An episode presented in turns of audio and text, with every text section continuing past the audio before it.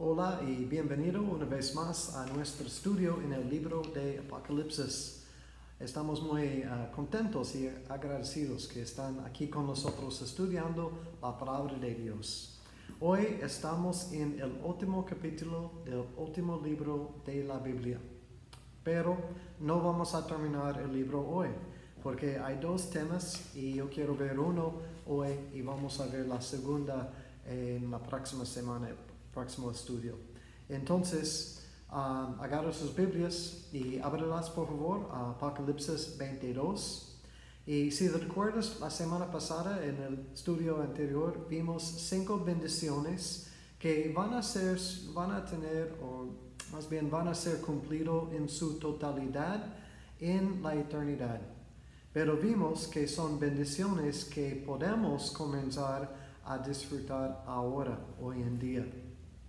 Hoy vamos a ver las claves para poder recibir y disfrutar esas bendiciones. Y esas son las mismas claves que, que nos ayudan a vivir vidas victoriosas y vidas en abundancia, lo que Cristo vino para, para darnos. Y aún en el mundo de hoy, un mundo tan difícil con tantos problemas, podemos vivir victoriosamente en Cristo. Y eso es lo que vamos a ver hoy. Y por eso puse el título del mensaje, Viviendo por la eternidad hoy. Porque comienza hoy. nuestra eh, relación con, con, Dios no comienza en la eternidad, sino comienza el momento que le recibimos. Entonces vamos a comenzar en Apocalipsis 22, versículo 1, que dice, Después me mostró un río limpio de agua de vida, resplandeciente como cristal, que salía del trono de Dios y del Cordero.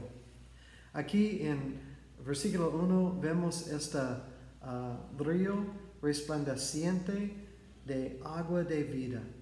Y para, para ponerla, como ayudarte a visualizar esto, el lugar del, um, versículo 1 es en el Nuevo Jerusalén.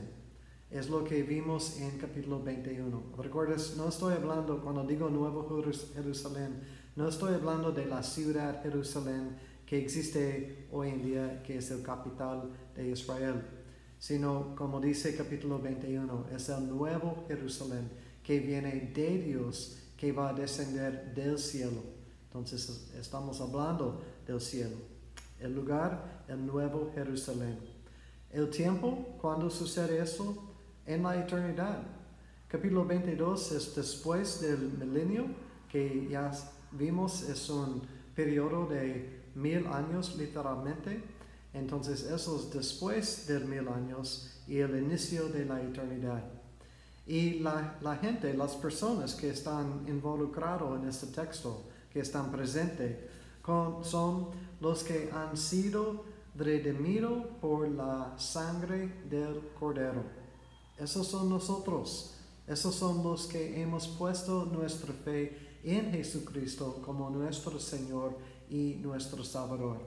Entonces eso es emocionante porque este texto habla de nosotros, entre otras cosas. No es nada más nosotros, pero nosotros somos los que vamos a estar presentes en este tiempo y viendo y disfrutando este río limpio de agua de vida que estamos viendo en versículo 1. También en versículo 1 vemos una, una panorama de la Trinidad y me encanta cuando encuentro esos como tesoros, que podemos ver la Trinidad en un versículo. Eh, digo eso porque aquí en versículo 1 tenemos el agua de la vida y esto representa el Espíritu Santo. De hecho, en un momento vamos a ver un texto que confirma que el agua de vida es el Espíritu Santo o representa el Espíritu Santo. Y tenemos Dios, que es Dios Padre, y tenemos en versículo 1 el Cordero. Y el Cordero es el Hijo o Jesucristo, el Cordero de Dios que quita los pecados del mundo, como dijo Juan el Bautista. Y vemos aquí en versículo 1 que este río procede del trono, que salía del trono de Dios. Y en Zacarías 14, lo que tuve el privilegio de compartir con el Instituto en Perú el lunes pasado, eh, en Zacarías 14 nos da una prevista de este río. Eh, si escuchaste la enseñanza de Zacarías 14, vimos que en versículo 8 hay un río de agua de vida.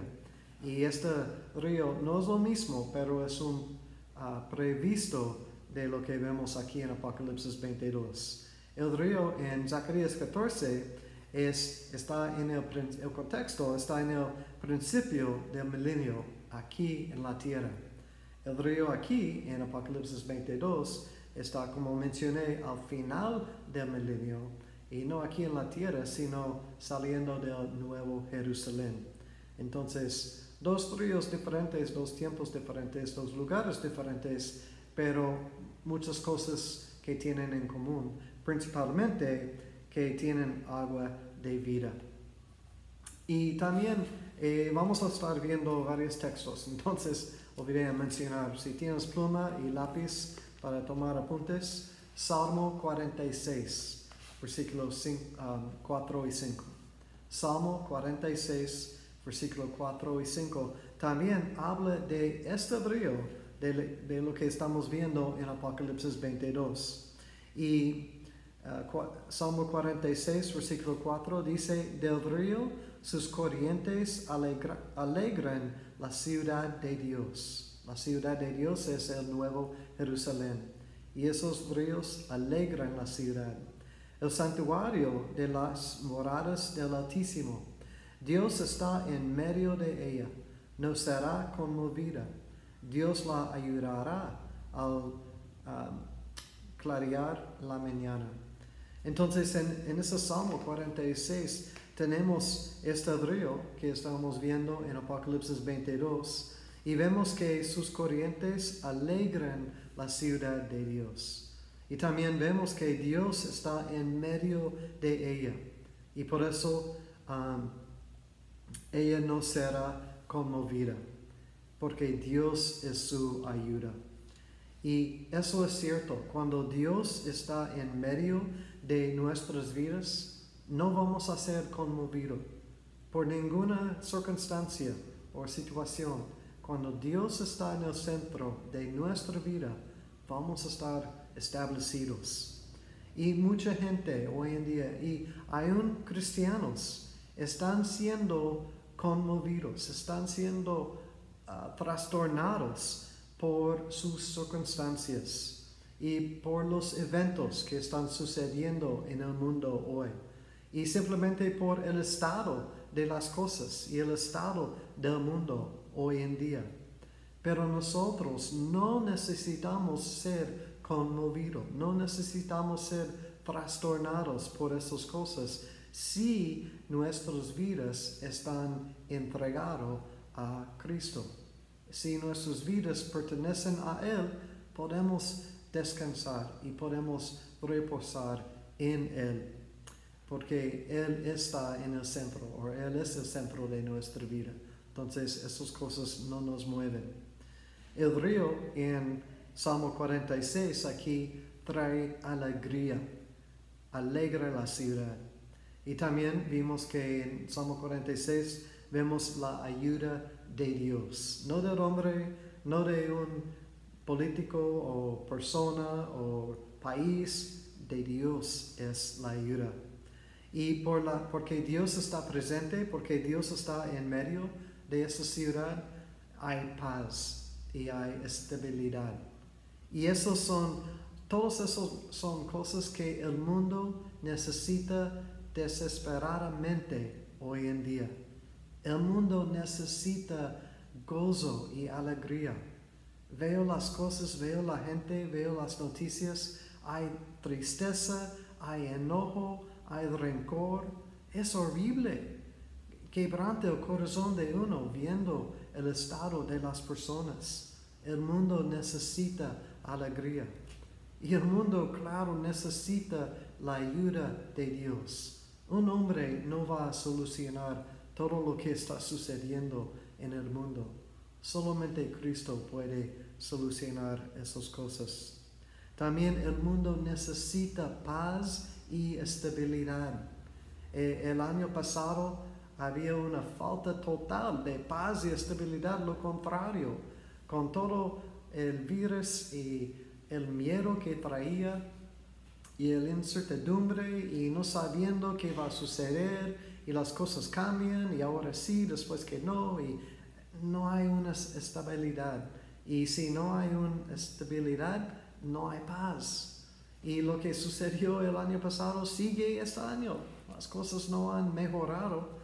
Entonces necesitamos esta paz y esta estabilidad. Y quizás estás pensando, estoy de acuerdo, pastor, pero ¿cómo puedo experimentar esas cosas en mi vida hoy en día?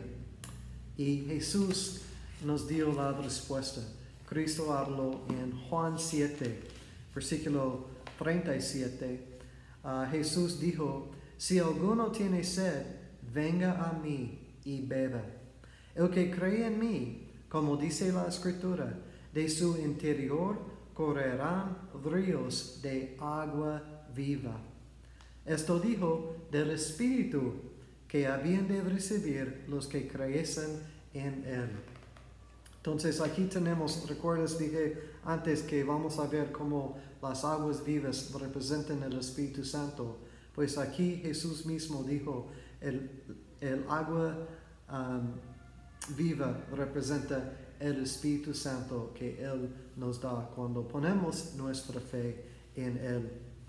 Y este, este texto que acabo de leer en Juan 7 e, es una invitación de Jesús a todos los que tienen sed.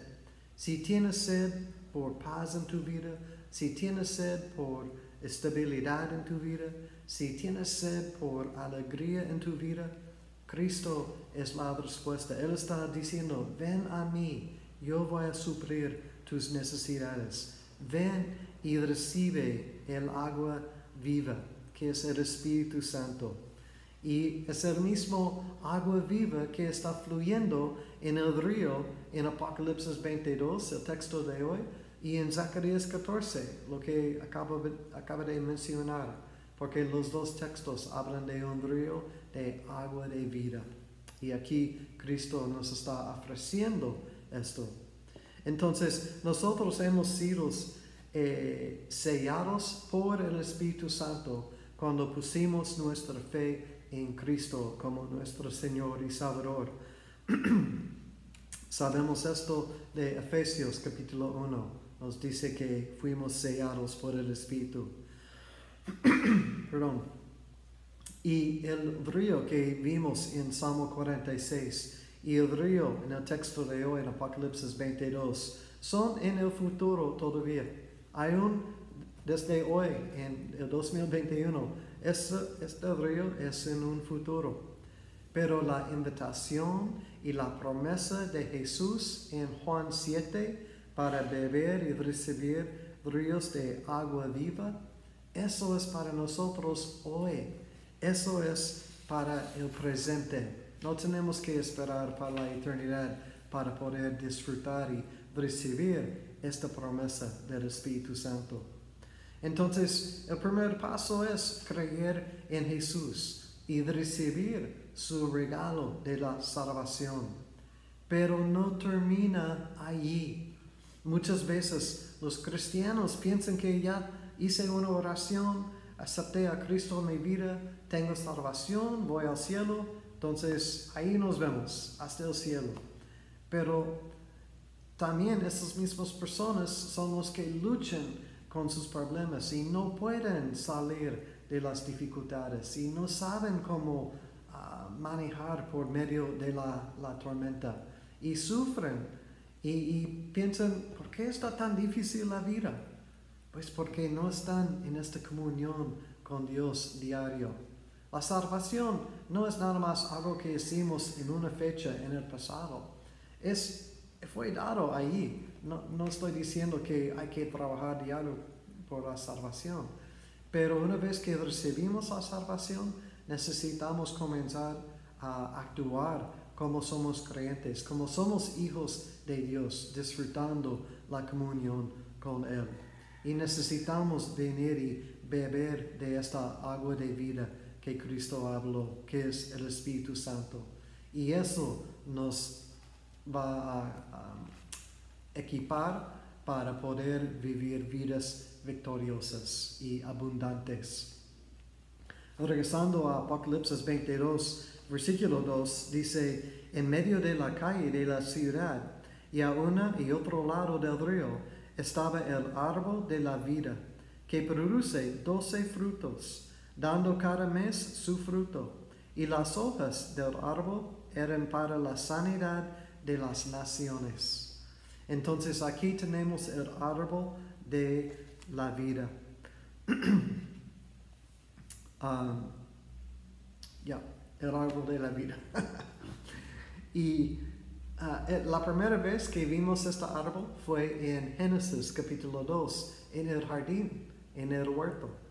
Pero porque Adán y Eva comió del fruto del otro árbol, el, el árbol que se llama el árbol del conocimiento del bien y del mal, ellos fueron expulsados del jardín.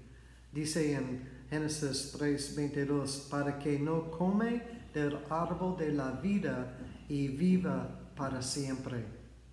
O sea, el, ah, el agua de vida habla de la vida abundante y el árbol de la vida habla de vida eterna. Los dos estamos viendo aquí en versículo 1 y 2. Y en Ezequiel 47 también habla de un río. Y este río tiene árboles también. Y este río tiene aguas, que, eh, agua de vida, que da vida y que trae sanidad. Entonces el río en Ezequiel 47 es el mismo río que vimos en Zacarías 14. Pero en Ezequiel 47 nos da un poco más detalle. En Zacarías está mencionado una vez, pero en uh, Ezequiel nos da más, más detalle. Y dice en Ezequiel 47, versículo 12, dice, y junto al río, en la ribera, y uno a otro lado, crecerá toda clase de árboles frutales. Sus hojas nunca caerán ni faltará su fruto. A su tiempo madurará, porque sus aguas salen del santuario, y su fruto será para comer, y su hoja para medicina. Qué hermoso es este versículo, y, puedes imaginar este escenario de este, ah, río con los árboles y los frutos y las hojas. Y dice que ah, produce fruto cada mes para comer y también sus ojos son para medicina. Y si recuerdas lo que leí en Apocalipsis 22, versículo 2, también el árbol produce fruto cada mes y sus hojas son para la sanidad. Ahora, quiero que entiendas algo importante.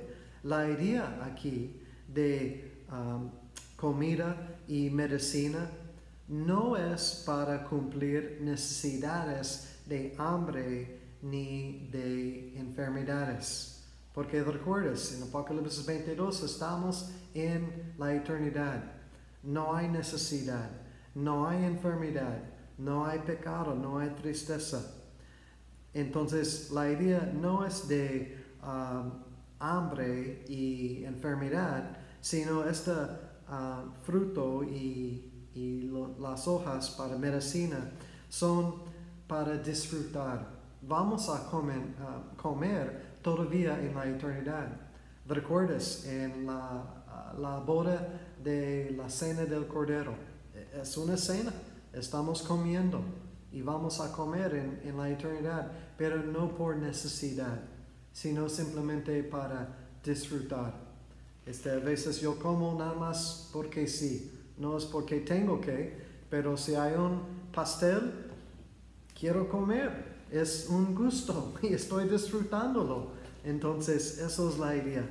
Y creo que va a haber mucho pastel en el cielo. Pero, regresando al texto. Eh, entonces, el fruto es para disfrutar. Y cuando dice las hojas son para medicina o el otro versículo dice para sanidad, esto eh, no es para um, sanar una enfermedad, más bien la palabra significa salud. Entonces, literalmente es para dar salud.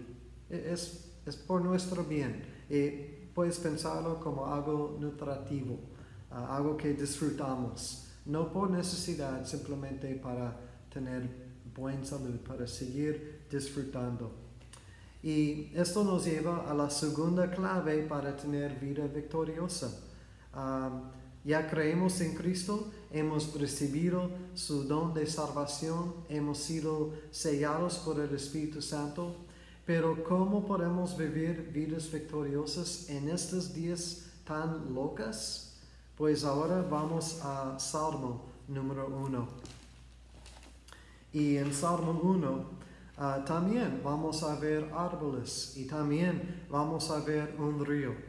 Entonces, ahora espero que este es un tema familiar y espero que estás comenzando a reconocer la armonía en las escrituras, en la Biblia, porque nada más hoy hemos visto en el Antiguo Testamento y en el Nuevo Testamento ríos de agua de vida o agua viva y árboles. Y lo hemos visto en Zacarías y en los Salmos y en Ezequiel, en el Nuevo Testamento en Juan y en Apocalipsis. Entonces estamos hablando de diferentes autores en diferentes lugares, en diferentes tiempos, uh, escribiendo de la misma cosa.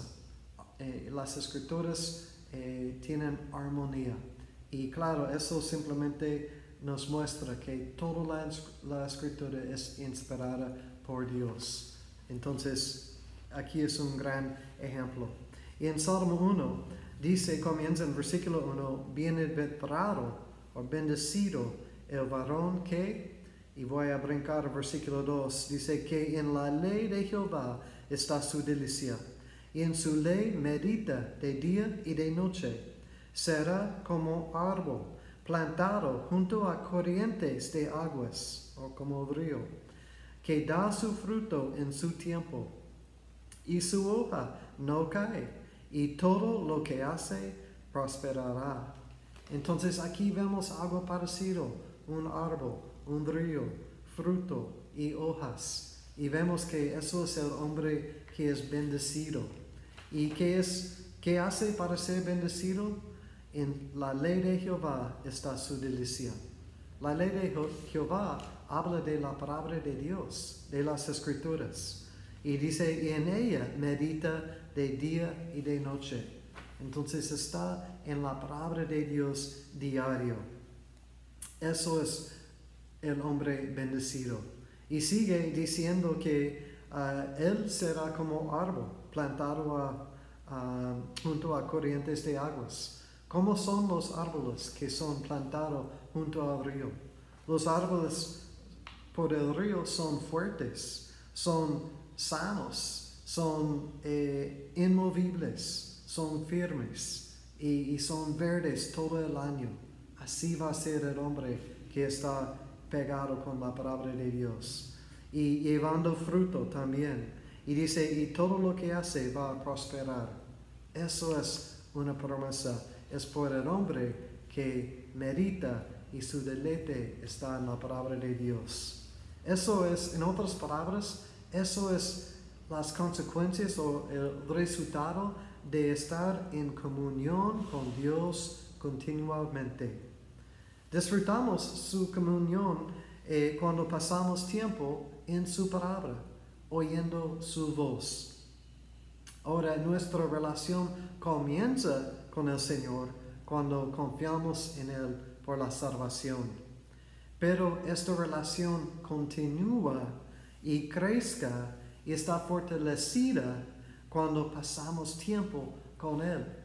Eso es lo importante, Eso es lo que Dios quiere para nosotros y eso es como podemos ser victoriosos en las batallas. Eso es lo que necesitamos para saber cómo actuar en esos días difíciles en el mundo en que estamos viviendo. Eso es, estoy hablando de comunión íntima con Dios por medio de la palabra y con, por medio del Espíritu Santo que quien nos habla por medio de la palabra, entonces los dos van juntos. Ahora regresando a Apocalipsis 22, en versículo 3 dice, y no habrá más maldición, y el trono de Dios y del Cordero estará en ella, y sus siervos le servirán. Entonces ya no hay maldición en la eternidad. hemos tenido y tenemos todavía hasta la fecha la maldición. Comenzó desde Génesis capítulo 3, cuando comieron del árbol. Pero no va a haber maldición en la eternidad, ni las consecuencias de. No va a haber pecado, no va a haber enfermedad, no va a haber tristeza, porque la maldición está eliminada. Ya no hay más maldición. Y en versículo 4 dice, y verán su rostro, y su nombre estará en sus frentes. Eso nos dice que en la eternidad vamos a estar cara a cara con nuestro Señor y Salvador Jesucristo. Qué glorioso va a ser este tiempo. Y este tiempo es para siempre, cuando, o donde no hay tiempo, la, ausencia de tiempo. Y en versículo 5 dice, no habrá ahí más noche, y no tiene necesidad de luz, de lámpara, ni de luz del sol, porque Dios el Señor los iluminará. Entonces, curiosamente, en, en este momento, eh, ambos, México y los Estados Unidos, están sufriendo por falta de luz, por las tormentas, por el clima, eh, por diferentes razones. Gracias a Dios no nos ha tocado aquí, pero interesante, aquí vemos que ya no va a haber necesidad. ¿Por qué? Porque Cristo es la luz y Cristo está allí en el Nuevo Jerusalén. Y terminando versículo 5 dice, y reinarán por los siglos de los siglos. Eso habla de nosotros. Nosotros vamos a reinar con Cristo para siempre. Eso es increíble. Entonces hoy vimos que tenemos el agua de la vida y vimos el árbol de la vida. Y los dos nos lleva al Espíritu Santo y a Jesucristo en la eternidad, pero también en el presente. Y eso es lo importante, a tener una relación íntima y estrecha con Cristo. Es lo que necesitamos en esos días con tanta incertidumbre. Una cosa cierta, una cosa en que podemos contar es Jesucristo y sus promesas. Y también haciendo esas cosas, disfrutando la comunión con Él, es preparación para la eternidad, donde vamos a pasar la eternidad para siempre en su presencia. Entonces, no esperes hasta que llegues ahí para comenzar esta eh, comunión con Cristo, sino comienza hoy disfrutando una relación con Él en su palabra.